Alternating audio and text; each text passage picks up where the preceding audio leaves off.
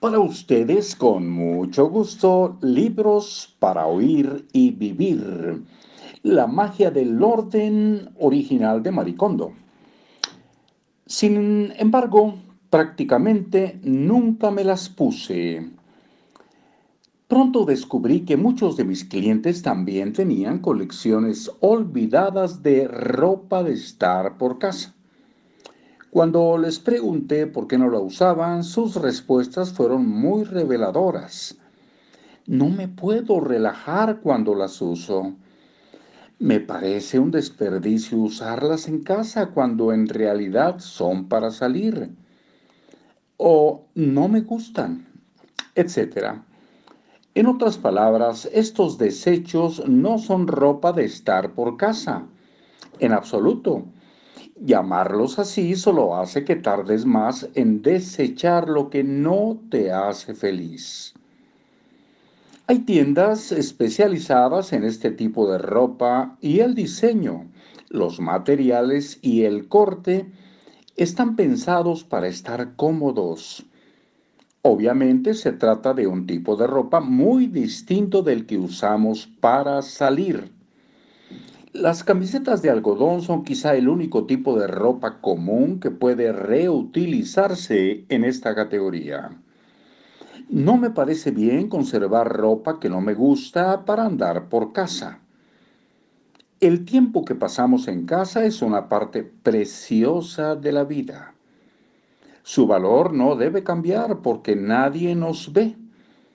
Entonces, a partir de hoy, rompe con el hábito de convertir en ropa para estar en casa las prendas que no te gustan.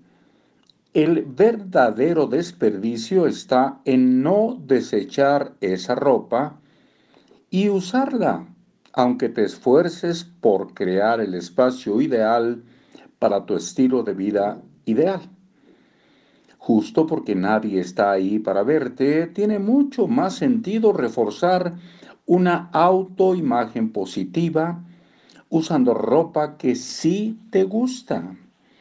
Lo mismo ocurre con las pijamas, las pijamas. Si eres mujer, ponte algo femenino o elegante para dormir. Lo peor que puedes hacer es usar unas mallas desgastadas. He conocido a personas que se visten así todo el tiempo, despiertas o dormidas. Si las mallas son tu atuendo cotidiano, acabarás eh, por ser como ellas, lo cual no resulta muy atractivo. Lo que usas en tu casa tiene un impacto en tu propia imagen. ¿Cómo guardar la ropa? Dóblala bien y solucionarás tus problemas de espacio.